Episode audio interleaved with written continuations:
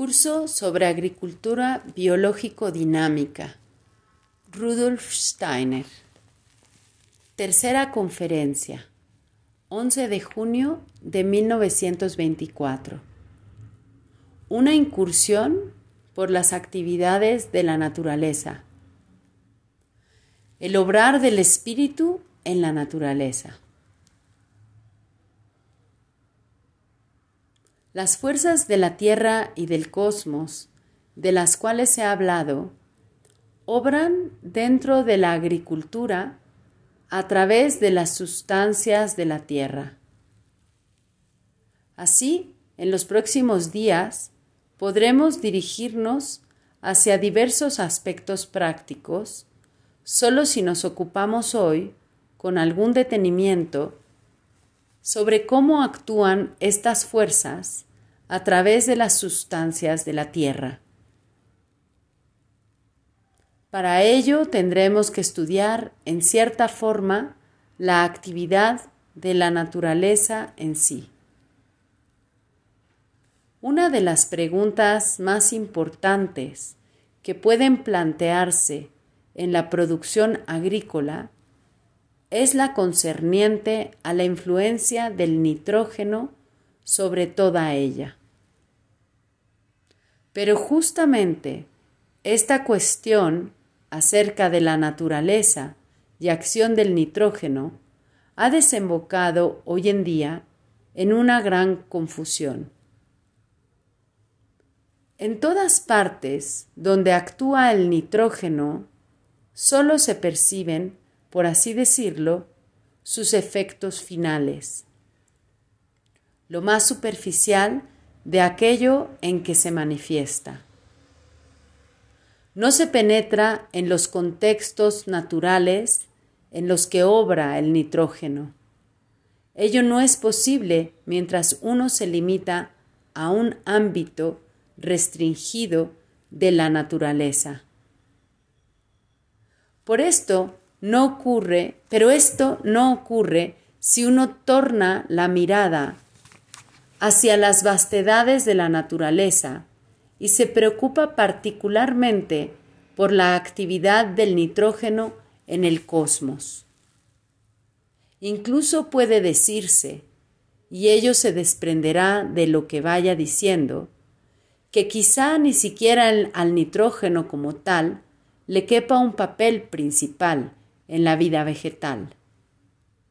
Sin embargo, es de todas maneras de primera importancia conocer su papel para comprender la vida vegetal.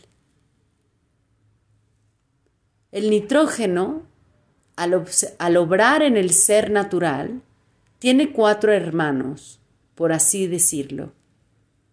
Hermanos cuya actividad es preciso conocer al mismo tiempo si se quiere comprender su función, su importancia en el contexto de la naturaleza. Están unidos con él de un modo aún misterioso incluso para la ciencia exterior, unidos en la proteína animal y vegetal. Los cuatro hermanos son el carbono, el oxígeno, el hidrógeno y el azufre. Si uno pretende conocer la verdadera importancia de la proteína, no debe limitarse a mencionar entre sus componentes principales al hidrógeno, oxígeno, nitrógeno y carbono. Debe mencionar también una sustancia cuya acción es profundamente importante para la proteína. Esto es el azufre. Porque él es justamente lo que dentro de la proteína media entre lo espiritual derramado por doquier en la naturaleza, la fuerza formativa de lo espiritual y lo físico. Y ciertamente se puede decir que el que se proponga seguir las huellas que deja lo espiritual en el mundo material, tiene que seguir la actividad del azufre. Aunque esta actividad no sea tan manifiesta, como la de otras sustancias, es no obstante de la mayor importancia, porque por la vía del azufre el espíritu se proyecta en lo físico de la naturaleza.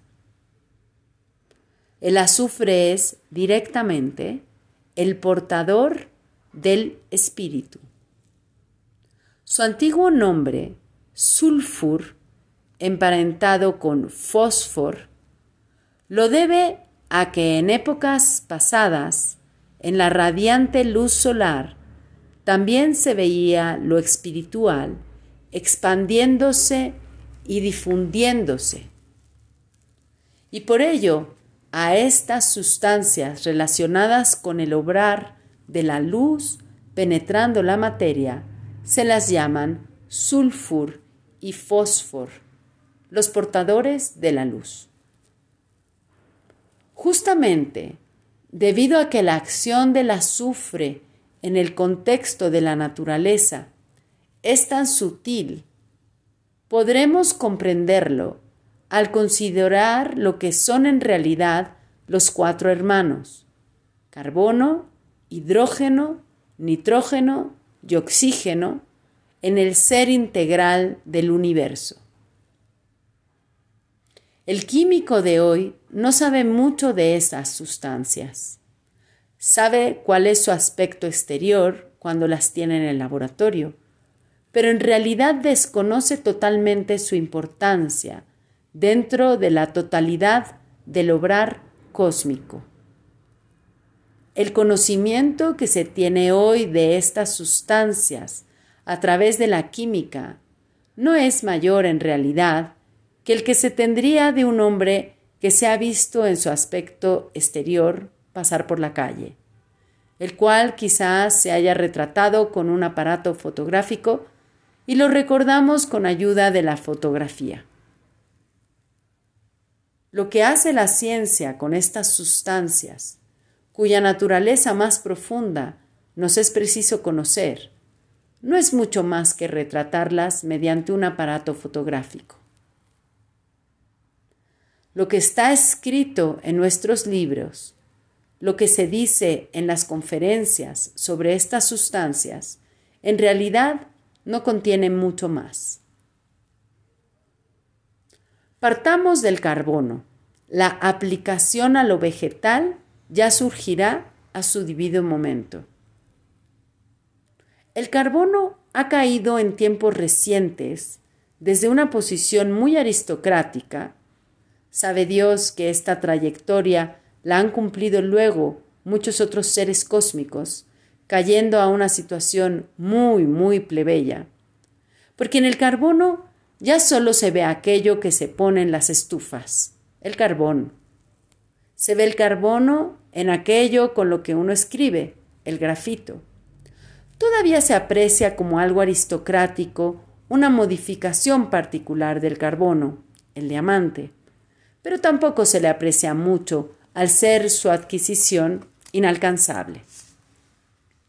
Lo sabido respecto al carbono es extremadamente exiguo frente a la inmensa importancia del carbono en el universo.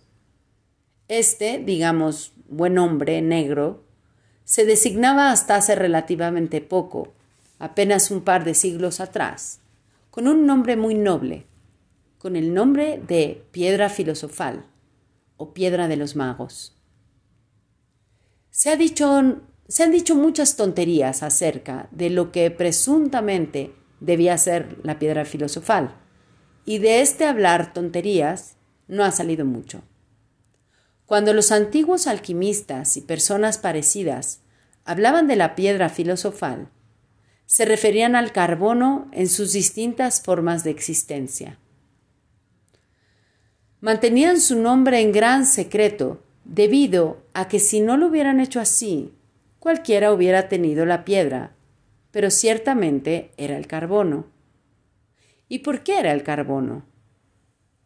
Ahora podemos responder a esta cuestión que hoy en día debería ya conocerse, sirviéndonos de una concepción de tiempos antiguos. Si dejamos de lado la forma desmenuzada bajo la que se encuentra el carbono en la naturaleza, como hulla o grafito, debido a ciertos procesos por los que ha pasado, y lo consideramos en cambio en su actividad viva, cuando pasa por el cuerpo del hombre, por el cuerpo del animal, en el modo como edifica el cuerpo vegetal de acuerdo con sus propias condiciones, entonces lo amorfo, lo carente de forma, que es lo que constituye la concepción habitual del carbón, solo se nos presenta como última estribación, como cadáver de aquello que en realidad es el carbono, el carbono en el contexto de la naturaleza. Porque el carbono es el portador de todo el proceso morfogenético de la naturaleza.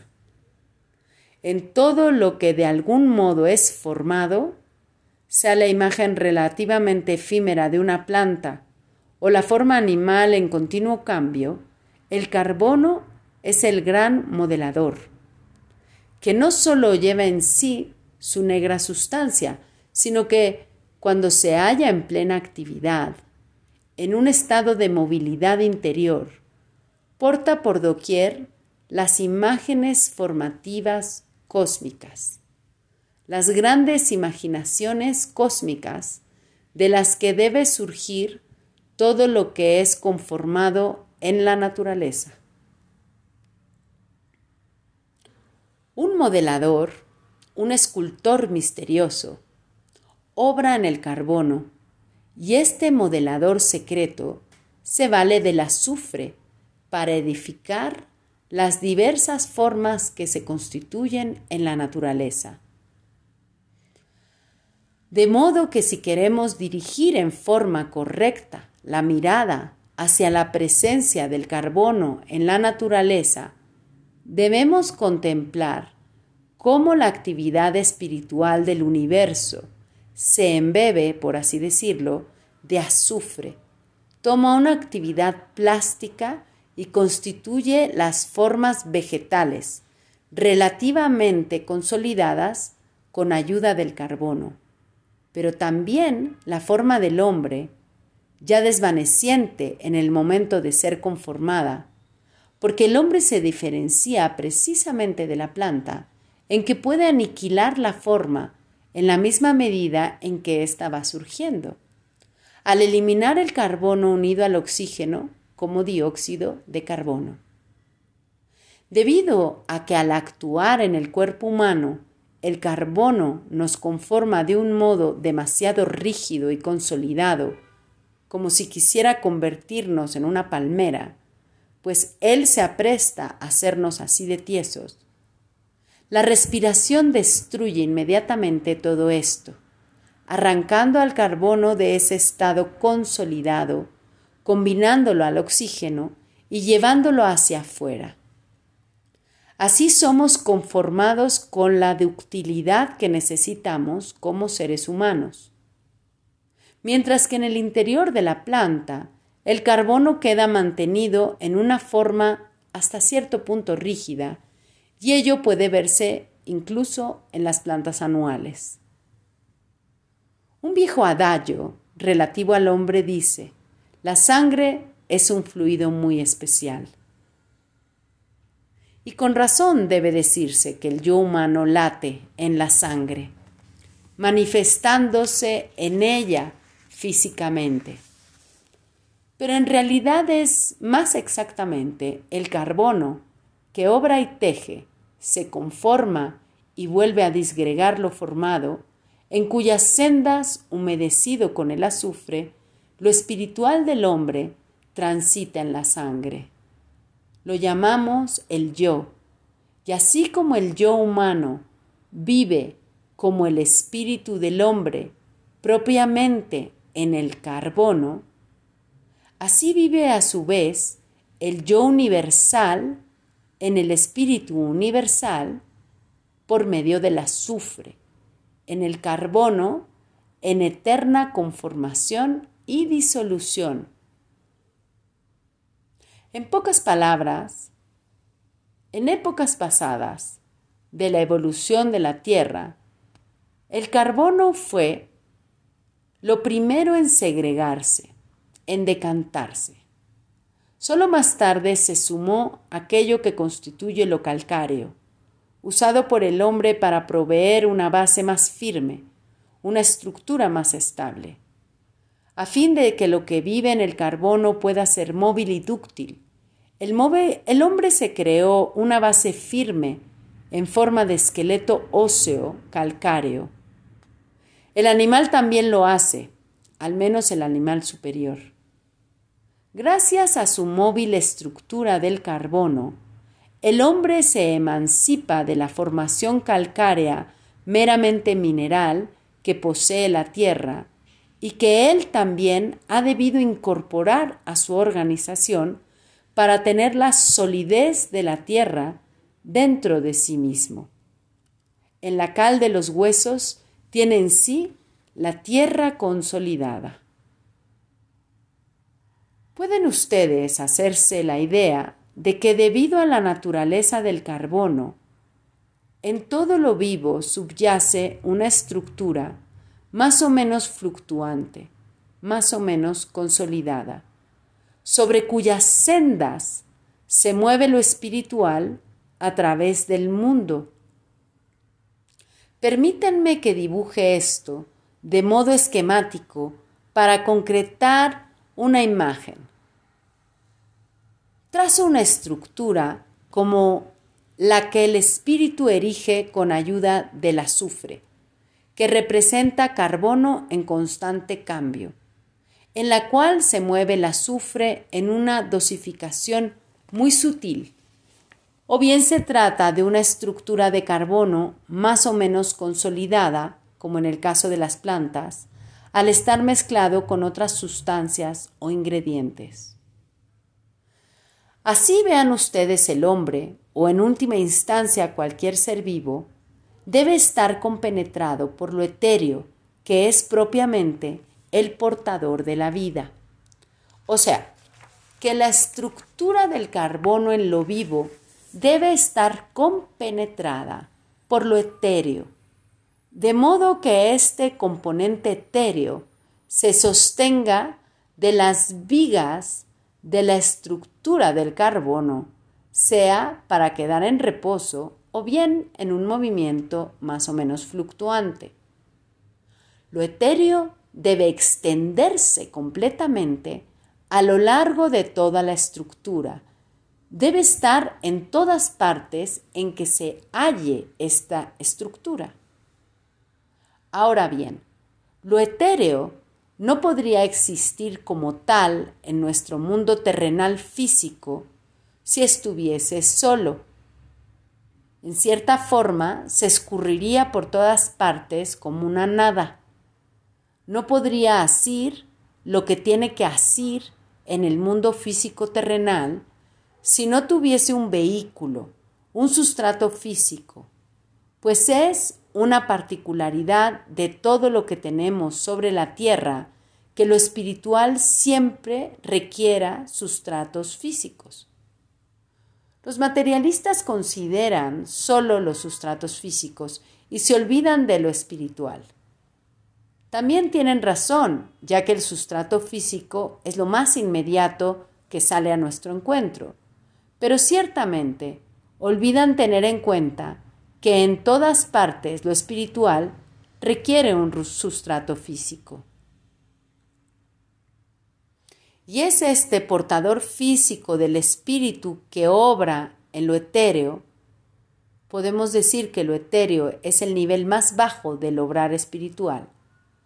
Este portador físico que se haya impregnado por lo etéreo, éter, que en cierto modo humedecido también por el azufre, conduce hacia lo físico, comunica a estas estructuras no su formación y construcción, sino una eterna y viviente movilidad.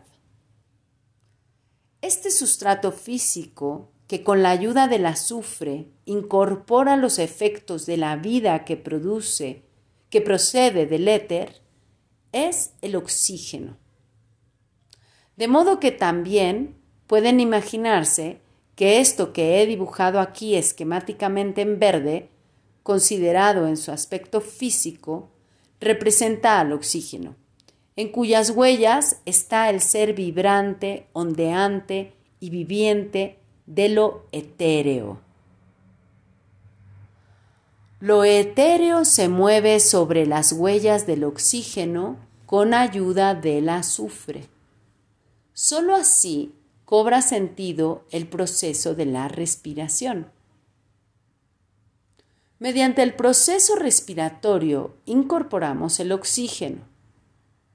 El materialista de hoy en día habla exclusivamente del oxígeno que recoge en su probeta durante la electrólisis del agua. Pero en este oxígeno vive por doquier lo etéreo, el nivel más bajo de lo espiritual, a menos que se haya matado, tal como debe suceder en el aire que respiramos. En este, lo vivo del oxígeno se haya muerto, para que no nos desmayemos, pues si algo vivo de orden superior entra en nosotros, nos desmayamos. Ya un simple aumento de la oxigenación que no ocurra indebidamente nos provoca el desmayo y aún más. Si estuviésemos rodeados por una atmósfera viva en la cual existiese oxígeno vivo, andaríamos completamente atontados. El oxígeno en torno nuestro debe estar muerto. Pero quisiera decir que de nacimiento su aparición es el portador de la vida, de lo etéreo, y deviene también el portador de lo vivo apenas sale de nuestra esfera de su cometido, en cuanto a que debe rodear exteriormente los sentidos del hombre. Cobra vida nuevamente una vez que mediante la respiración entra en nosotros, donde le es permitido tener vida. El oxígeno que circula dentro de nosotros no tiene las características propias del que nos rodea exteriormente. Dentro de nosotros es oxígeno vivo y también se convierte en oxígeno vivo cuando penetra en el suelo desde la atmósfera exterior, aun cuando su vida ahí sea de un grado inferior al que tienen nosotros, los seres humanos, y en los animales. Se convierte ahí en oxígeno vivo. El oxígeno bajo la tierra no es el mismo que encima de la tierra. Es difícil llegar a un entendimiento con los físicos y los químicos, porque de acuerdo con los métodos que ellos emplean, el oxígeno necesariamente siempre se obtiene extraído ya de lo terreno y por tanto solo conocen al oxígeno muerto. No puede ser de otro modo. Pero a esto se expone toda ciencia que pretenda abarcar exclusivamente lo físico. Solo puede comprender los cadáveres. En realidad el oxígeno es el portador del éter vital, y este éter vital se apodera del oxígeno y lo gobierna, haciéndolo por la vía del azufre. Ahora tenemos, en cierto modo aún sin integrar, por un lado la estructura del carbono, en la cual manifiesta su obrar lo espiritual más elevado a que puede acceder en la tierra el yo humano, o bien la espiritualidad cósmica que obra en las plantas. Y por otro lado, si reparamos en el proceso humano, la respiración, el oxígeno vivo que penetra en el hombre y porta lo etéreo. Y detrás tenemos la estructura del carbono, que en el caso del ser humano se halla en movimiento. Ambos tienen que juntarse. El oxígeno tiene que poder desandar los caminos señalados por la estructura del carbono. Debe poder seguir cualquier línea o huella trazada por el carbono, por la espiritualidad del carbono. Y por doquier en la naturaleza, lo etéreo oxigenado debe poder hallar el camino hacia lo espiritual carbónico. ¿Cómo se logra? ¿Quién es, en ese caso, el mediador?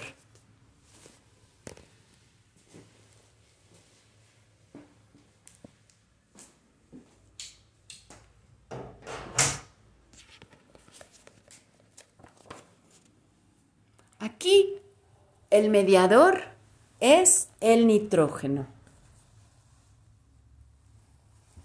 El nitrógeno conduce la vida hacia la conformación incorporada en el carbono. Por todas las partes en donde aparece el nitrógeno, tiene la tarea de relacionar la vida con lo espiritual que en primera instancia haya su forma en el carbono. El puente entre el oxígeno y el carbono es producido en todas partes, en los reinos vegetal y animal, e incluso en el interior de la Tierra, por el nitrógeno. Y la espiritualidad que obra dentro del nitrógeno, una vez más con ayuda del azufre, es la que llamamos astral. En la espiritualidad astral, presente en el cuerpo astral humano, presente en el entorno de la Tierra, donde lo astral también obra en la vida de las plantas, de los animales, etc. Es la espiritualidad astral. Tenemos pues, hablando desde el punto de vista espiritual, a lo astral ubicado entre el oxígeno y el carbono, y que lo astral se imprime en lo físico, puede obrar físicamente, merced a que usa el nitrógeno. En todas partes por donde está el nitrógeno, se expande lo astral. Porque sin el nitrógeno, lo etéreo vital se difundiría como una nube por todos lados no respetaría esa estructura del carbono si el nitrógeno no tuviese una atracción tan formidable hacia la estructura de carbono. El nitrógeno acarrea al oxígeno por todas partes donde el carbono señala líneas y senderos. Lo astral en el nitrógeno arrastra hacia allí a lo etéreo. Este nitrógeno es el gran remolcador, que remolca lo vivo hacia lo espiritual. Por ello, el nitrógeno es, en el hombre, esencial para lo anímico, ya que media entre la mera vida y el espíritu. Este nitrógeno es en realidad algo maravilloso. Si seguimos su curso en el organismo humano, surge la imagen de un ser humano completo. Existe este tipo de hombre en nitrógeno. Si pudiésemos aislarlo, sería el fantasma más hermoso que pudiese existir, pues imita cabalmente lo que se halla en la estructura consolidada del ser humano. Y por otro lado, también se sumerge y se confunde inmediatamente con la vida. Así vislumbran ustedes el proceso de la respiración. Mediante la respiración, el hombre incorpora el oxígeno, es decir, la vida etérea. Entonces viene el nitrógeno interior, que lo arrastra hacia todos los lugares en que hay carbono, o sea, lo conformado, formas que se entretejen y transforman. Arrastra hacia allí al oxígeno para que busque al carbono y lo transporte hacia afuera. El nitrógeno es, en definitiva, el mediador en este proceso en el que el oxígeno se transforma en dióxido de carbono que se exhala. Este nitrógeno nos rodea por todas partes. Solo hay una pequeña porción de oxígeno, es decir, de portador de la vida, en torno nuestro, y una gran proporción del astral portador de lo espiritual, de nitrógeno. Durante el día, el oxígeno que nace, que nos rodea, es extraordinariamente importante. Durante la noche también. Le damos menos importancia al nitrógeno de la atmósfera que respiramos, tanto de día como de noche, porque creemos que no lo necesitamos demasiado. Pero el nitrógeno tiene una relación espiritual con nosotros. Pueden hacer ustedes el siguiente experimento con una persona que se halla en un espacio con un determinado volumen de aire. extraer una pequeña porción de nitrógeno del aire presente en la habitación. De modo que el aire en torno a la persona quede ligeramente enrarecido en nitrógeno respecto a la atmósfera que la rodea normalmente. Verán, siempre que el experimento se realice cuidadosamente, que el nitrógeno se repone enseguida, aunque no desde fuera, sino desde el interior del hombre. El hombre tiene que ceder su nitrógeno para restablecer la proporción cuantitativa a que está habituado. Como seres humanos, estamos sujetos a establecer una relación porcentual correcta entre nuestro ser interior y el nitrógeno circundante. No cabe que el nitrógeno exterior se reduzca. Aunque así fuera, habría suficiente ya que no lo necesitamos para respirar. Pero la relación espiritual vigente exige la cantidad de nitrógeno en el aire a la cual estamos acostumbrados. Han visto ustedes que el nitrógeno se relaciona intensamente con lo espiritual. Ahora podrán imaginarse también que este nitrógeno ha de ser necesario en la vida de las plantas. La planta tal como surge del suelo, solo tiene cuerpo físico y cuerpo etéreo. No tiene en su interior el cuerpo astral como los animales, pero lo astral debe rodearla exteriormente por todas partes. La planta no florecería si lo astral no la acariciara exteriormente. Ella no incorpora la astralidad como el animal y el hombre, pero debe ser acariciada por la misma desde el exterior. Lo astral y el nitrógeno, que es su portador, está en todas partes. Impregna la atmósfera en estado inanimado y, revive en el mismo momento en que penetra en la Tierra. Del mismo modo en que el oxígeno cobra vida, cobra vida el nitrógeno. El nitrógeno que pasa al interior de la tierra no solo cobra vida, y esto debiera tenerse en cuenta especialmente en el ámbito agrícola, sino que, por paradójico que pueda parecerle al cerebro, trabado por el materialismo, además de vida, adquiere sensitividad. Se convierte en portador de una misteriosa sensitividad que se halla derramada sobre toda la vida terrestre. Es Él quien siente si en determinada región se halla la cantidad correcta de agua. Si es correcta, lo siente como simpático o como antipático el caso en que el agua es insuficiente. Le resulta simpático que en el suelo determinado que en un suelo determinado crezcan las plantas que le corresponden, y así sucesivamente. El nitrógeno derrama una especie de vida sensitiva sobre las cosas.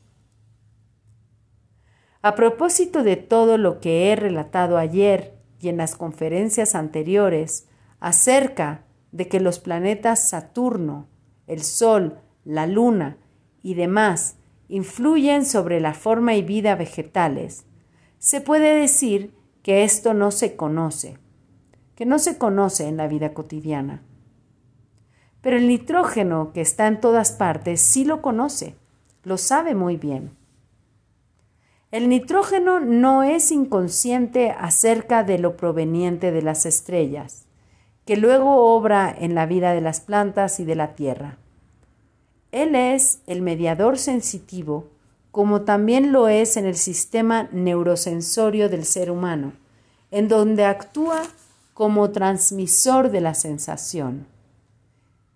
Él es verdaderamente el portador de la sensitividad.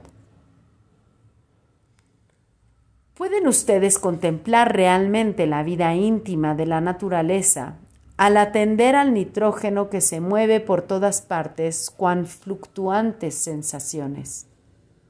y llegaremos a la conclusión de que justamente en el tratamiento del nitrógeno reside algo extraordinariamente importante para el reino vegetal.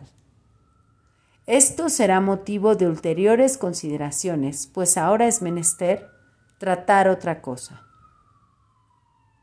Así pues, hay una interrelación viva entre lo que adquiere forma estructurada en el carbono a partir del espíritu y lo que impregna la estructura con vida y le confiere sensitividad en el nitrógeno a partir de lo astral gracias a la vida que obra dentro del oxígeno.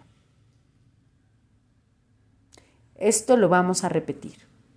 Así pues, hay una interrelación viva entre lo que adquiere forma estructurada en el carbono a partir del espíritu y lo que impregna la estructura con vida y le confiere sensibilidad en el nitrógeno a partir de lo astral, gracias a la vida que obra dentro del oxígeno. Todos estos elementos obran íntegramente en el ámbito terrenal, merced a que compenetran además con otra cosa, con algo que hace posible para el mundo físico su conexión con las vastedades del cosmos. Porque naturalmente no es posible que la Tierra recorra el espacio cósmico como algo endurecido que se aísla del universo restante.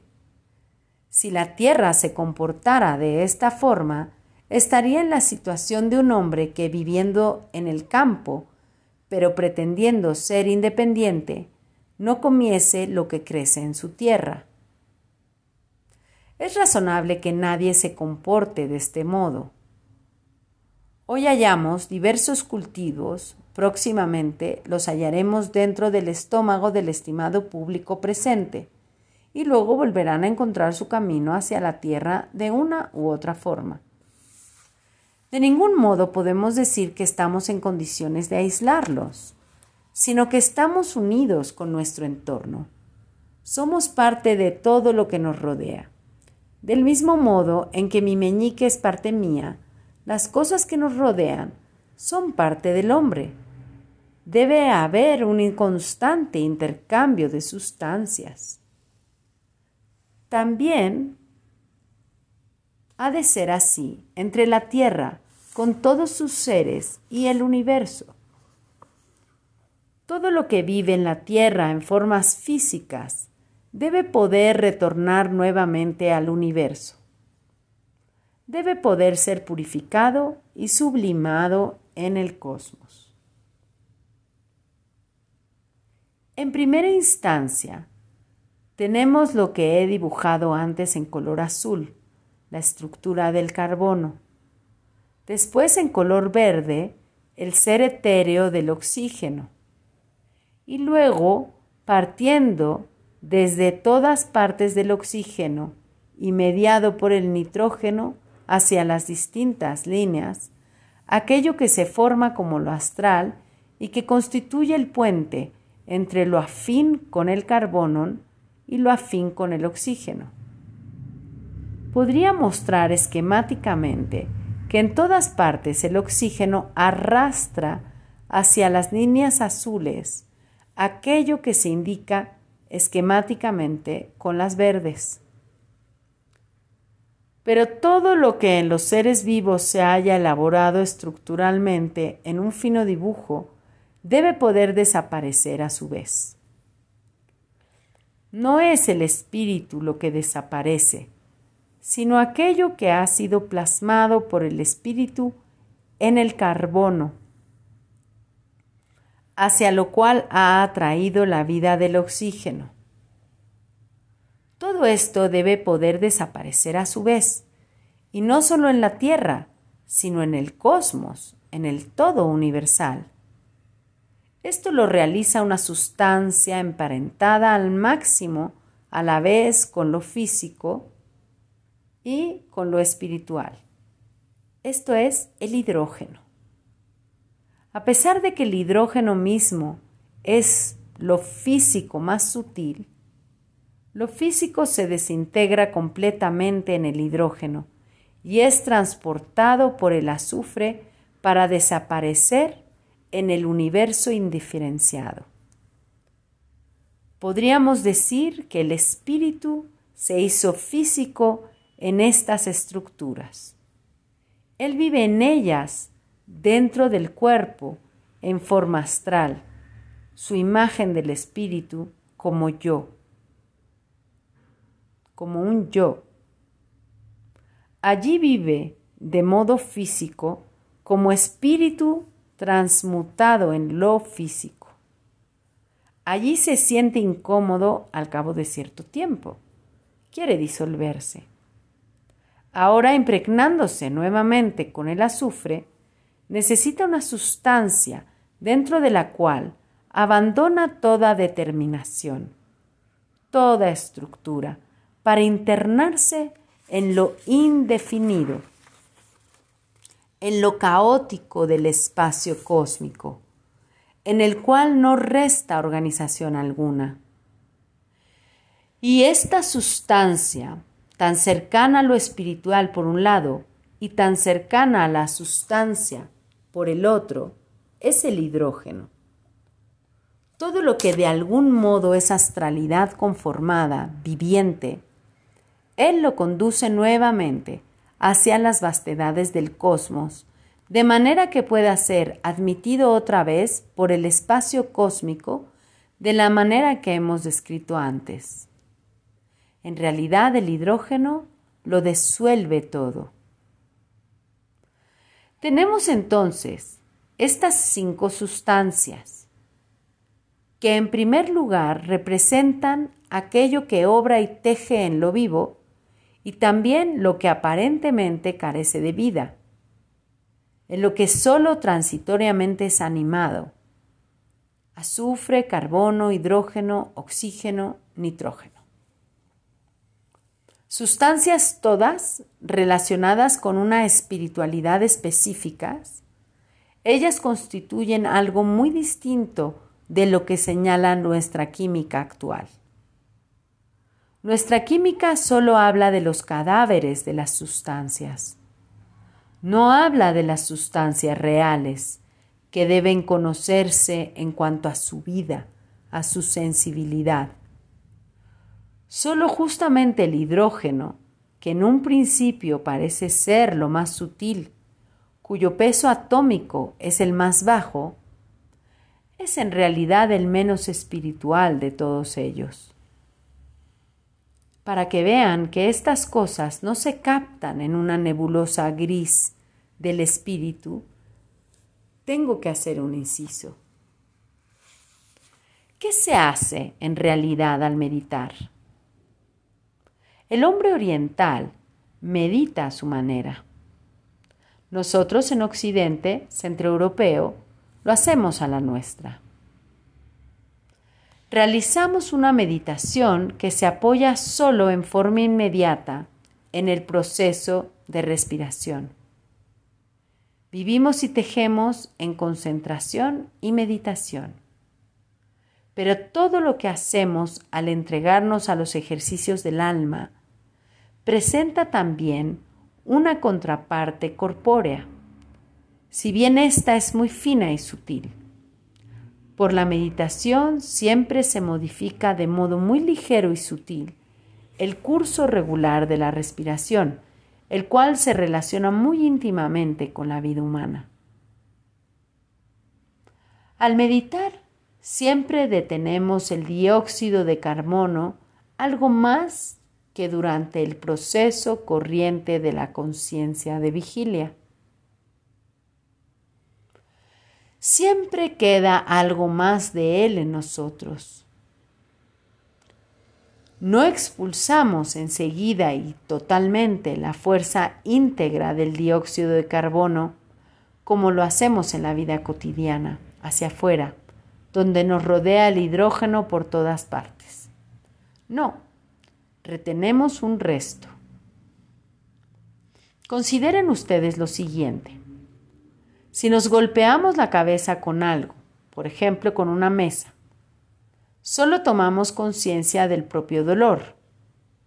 Pero si la frotamos con suavidad, tomamos conciencia de la superficie de la mesa. Lo mismo ocurre cuando se medita.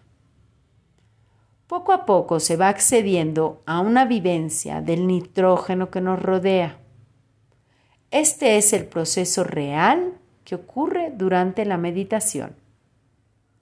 Todo se convierte en conocimiento, incluso lo que vive en el nitrógeno, porque este es un elemento muy perspicaz, que instruye a uno acerca de lo que hacen Mercurio, Venus y los demás planetas, pues lo sabe, lo siente. Todas estas cosas se fundan sobre procesos muy reales. He aquí cómo nuestra actividad espiritual interior comienza a relacionarse con la agricultura. Tocaré más adelante algunos aspectos de este tema con mayor detalle. Esto es lo que siempre ha suscitado el mayor interés por parte de nuestro querido amigo Stegeman al obrar interrelacionado, el obrar interrelacionado de lo anímico espiritual con aquello que se halla en torno nuestro. No estaría mal que aquel que ha de dedicarse a la agricultura sepa meditar. De esta forma se torna receptivo a las revelaciones del nitrógeno. Se hará cada vez más receptivo a estas revelaciones. Y una vez que uno se ha hecho receptivo a ellas, se dedica a la agricultura con un estilo y un sentido muy distintos a los que privan en caso contrario. Entonces uno sabe repentinamente ciertas cosas. Simplemente surgen. Uno sabe ciertas cosas de las circunstancias ocultas que prevalecen en fincas y granjas. No puedo repetir lo que he dicho hace una hora, pero lo puedo precisar desde otro punto de vista. Tomemos un campesino al cual una persona docta no consideraría muy instruido, que va caminando por su tierra. La persona docta dice que el campesino es tonto, pero en realidad eso no es cierto, sencillamente por la razón de que el campesino es una persona que medita. Mucho es lo que medita en las largas noches invernales. Se va apropiando de algo que es una especie de conocimiento espiritual repentino, aunque no puede expresarlo. Es algo que se da. Uno recorre los campos y surge repentinamente. De este modo llega a saber algo y luego lo verifica. Siempre lo he visto de esta manera una y otra vez en mi juventud, cuando vivía con los campesinos. Efectivamente es así. Habría que volver a considerar estas cosas. Con el mero intelectualismo no llegamos muy lejos. No penetramos en la profundidad de vida. Tenemos que remitirnos a ese tipo de cosas. En realidad la vida y el aliento de la naturaleza son tan sutiles que no permiten ser abarcados con las groseras redes de los conceptos intelectuales. La ciencia reciente ha caído en ese error pretende abarcar las cosas con los conceptos intelectuales, cuando en realidad sus objetivos tienen una trama mucho más sutil. Todas estas sustancias, el azufre, el carbono, el oxígeno, el nitrógeno y el hidrógeno, están reunidas en las proteínas. Y ahora comprendemos la generación de la semilla aún más cabalmente de lo que podíamos comprenderla antes. Carbono, hidrógeno, nitrógeno están en las hojas, cáliz, raíces, y ahí se hallan unidos a otras sustancias. De alguna manera dependen de ellas, no son autónomos.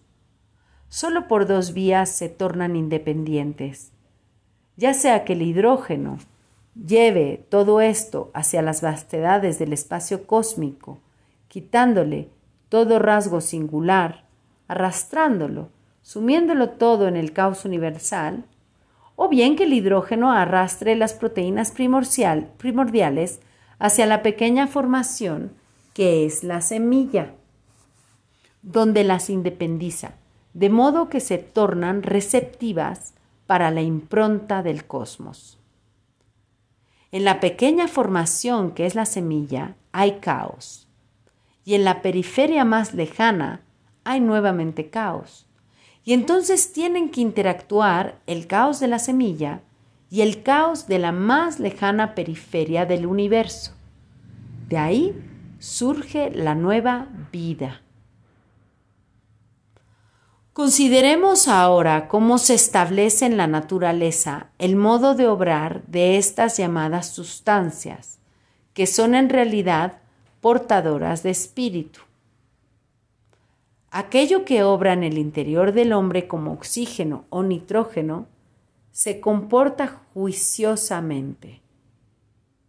Allí dentro viven las propiedades del oxígeno y del nitrógeno, aunque la ciencia habitual no lo vea porque aparentemente se ocultan en el interior de la naturaleza. Pero la acción del carbono y el hidrógeno no es tan simple. Tomemos primero el carbono. Cuando pasa de su obrar en el reino vegetal hacia el reino animal y humano, primero tiene que cobrar transitoriamente movilidad, ductilidad. Para establecer la forma consolidada, tiene que basarse en una estructura subyacente, nuestro esqueleto óseo calcáreo, pero también en lo silicio que siempre llevamos en nosotros.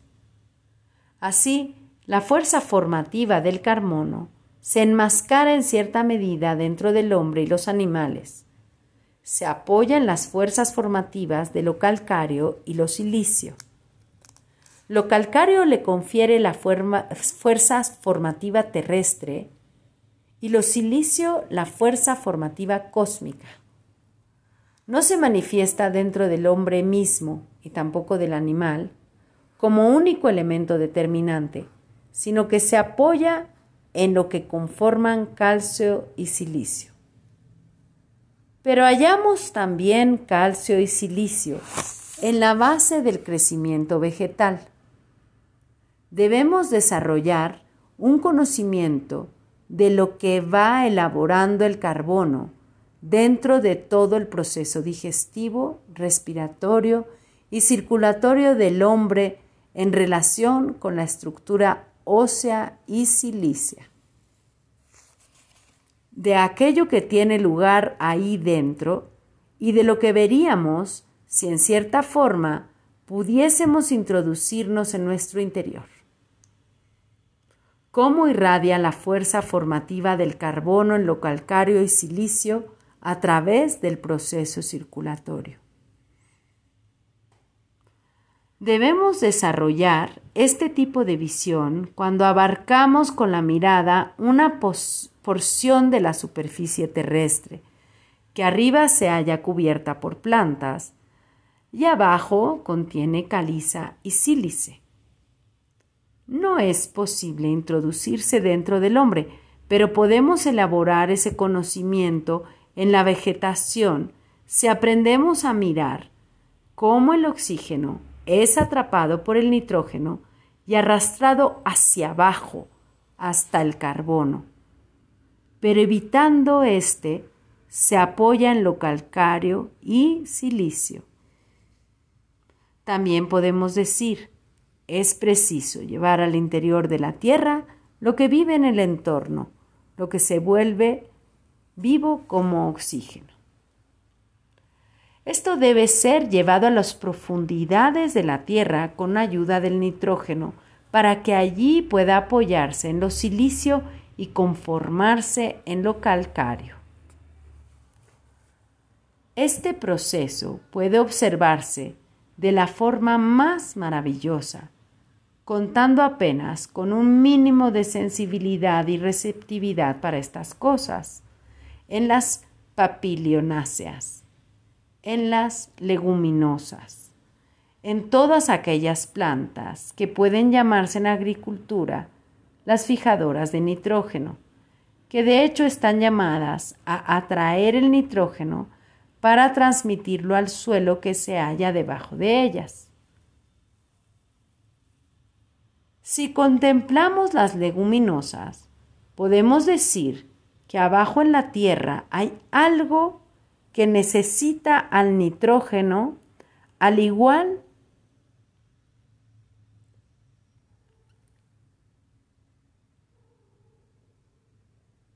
al igual que el pulmón humano necesita al oxígeno, y esto es lo calcáreo.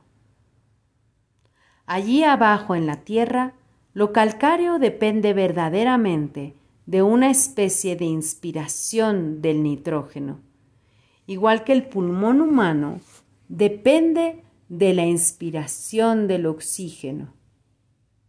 Las papilonáceas son plantas cuya función constituye algo parecido a lo que tiene lugar en nuestras células epiteliales. El nitrógeno va hacia abajo como en una inspiración. Son esencialmente las únicas plantas de este tipo. Todas las demás son afines no tanto a la inspiración, sino más bien a la expiración. Y así se despliega en dos ante nuestra mirada el organismo del mundo vegetal íntegro, cuando consideramos la respiración del nitrógeno. Porque en todas partes en que hallamos las papilonáceas, estamos en cierta forma ante las, ante las vías respiratorias, y donde hallamos otras plantas, estamos frente a otros órganos en los que la respiración es mucho más íntima y oculta y que en realidad tienen otras funciones y menesteres.